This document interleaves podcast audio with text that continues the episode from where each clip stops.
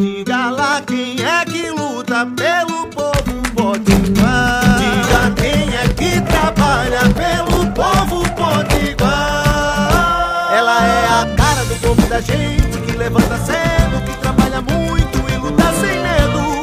Coração que não se cansa. O nome dela é trabalho, é. Mas pode chamar de Dantas. Olá, eu sou a deputada Isolda e quero conversar com você. Bom dia, boa tarde, boa noite.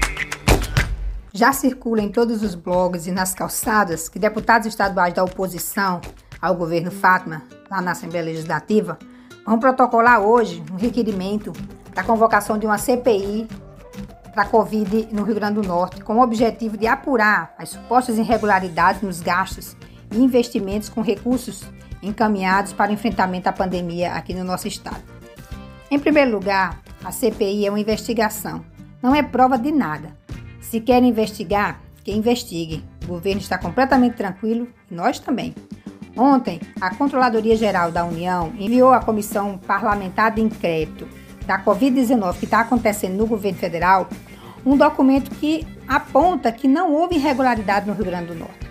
Foram realizadas 53 operações em 21 estados. Foi identificado com irregularidade e o IRN não está nessa lista. Ora, se a Controladoria da União diz que não há irregularidade dos gastos e investimento no Rio Grande do Norte, a CPI vai investigar o quê? Isso, na verdade, nos faz pensar que o sentido dessa CPI que estão querendo fazer aqui no Rio Grande do Norte é meramente politiqueira, desespero, já o povo pensando em 2022. Falta de assunto para criticar o governo e ainda para desviar o foco da CPI nacional que investiga os crimes do presidente Bolsonaro contra o povo brasileiro. Acredito nesse governo e na governadora Fátima, que na pesquisa de ontem do blog do BG é apontada como a preferida para 2022. Se as eleições fossem hoje, a governadora Fátima e o nosso querido presidente Lula ganharia com folga. E é isso que desespera o outro lado. Do lado de cá, a tranquilidade em fazer o que é certo para cuidar do povo.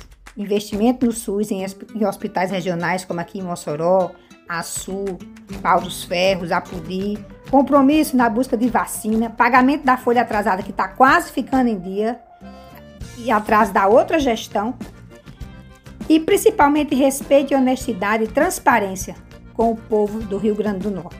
Seguimos firme e desejamos, na verdade, que esses deputados possam ajudar. Não é hora de fazer disputa política. A eleição passou. Vamos pedir para eles descerem do palanque e ajudar a nossa governadora a salvar vidas.